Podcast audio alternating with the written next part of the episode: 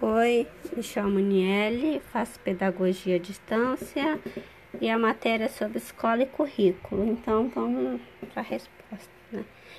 Quem teve a ideia de criar uma escola e qual é a causa amor da necessidade de sua manutenção na história da humanidade? Bom, andei pesquisando, não sei se está certo, mas foi Anísio Teixeira, a inventor da escola pública no Brasil o educador propôs e executou medidas para democratizar o ensino brasileiro e defendeu a experiência do aluno como base no aprendizado, considerado o principal idealizador das grandes mudanças que marcaram a educação brasileira no século XX.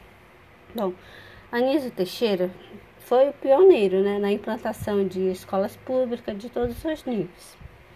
Mas então, as novas responsabilidades da escola eram, sim, portanto, em vez de instruir, formar homens livres, em vez de homens dóceis, preparar para um futuro incerto, em vez de transmitir um passado, ensinar a viver com mais inteligência. Para isso, seria preciso reformar a escola, começando por dar a ela uma nova visão de psicologia infantil.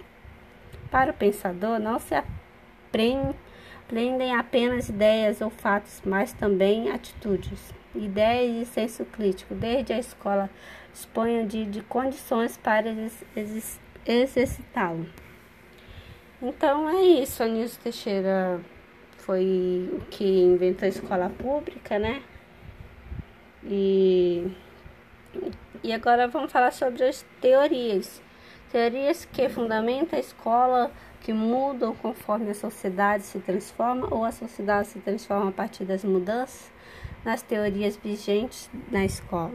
Bom, diante, diante da, das transformações econômicas, políticas, sociais, culturais do mundo contemporâneo, é, a escola vem sendo questionada né, acerca do seu papel nesta sociedade, ao qual exige um novo tipo de tratamento de trabalhador mais flexível e polivalente, capaz de pensar, aprender constantemente, que atenda às demandas dinâmicas que se diversificam em quantidade e qualidade. E também falar sobre o currículo, os currículos do que formam o cidadão, o currículo mais do que uma simples enumeração de conteúdos, diretrizes a serem trabalhados em sala de aula, pelos professores ao longo de diferentes fases da vida escolar dos estudantes.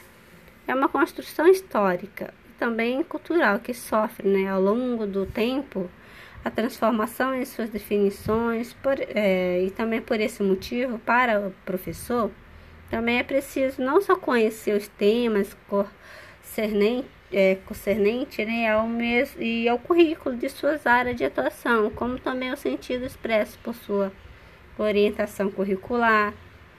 Por esse motivo, o currículo na educação foi se transformando ao longo do tempo, né?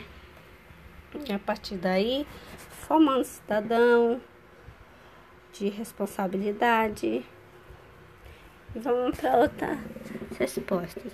A partir do contexto histórico, como a escola pode continuar exercendo seu papel na sociedade?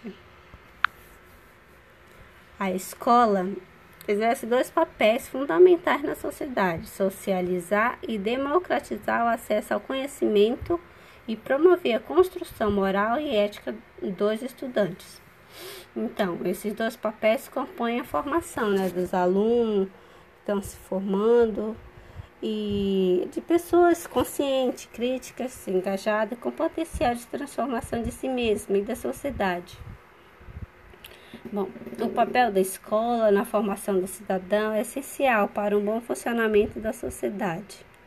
Trabalhar para um futuro melhor, uma sociedade mais justa e um país mais próspero, né? Deve, e também que deve ser necessariamente passar por um investimento mais próspero, deve necessariamente ir direto nas gerações futuras, ou seja, as crianças.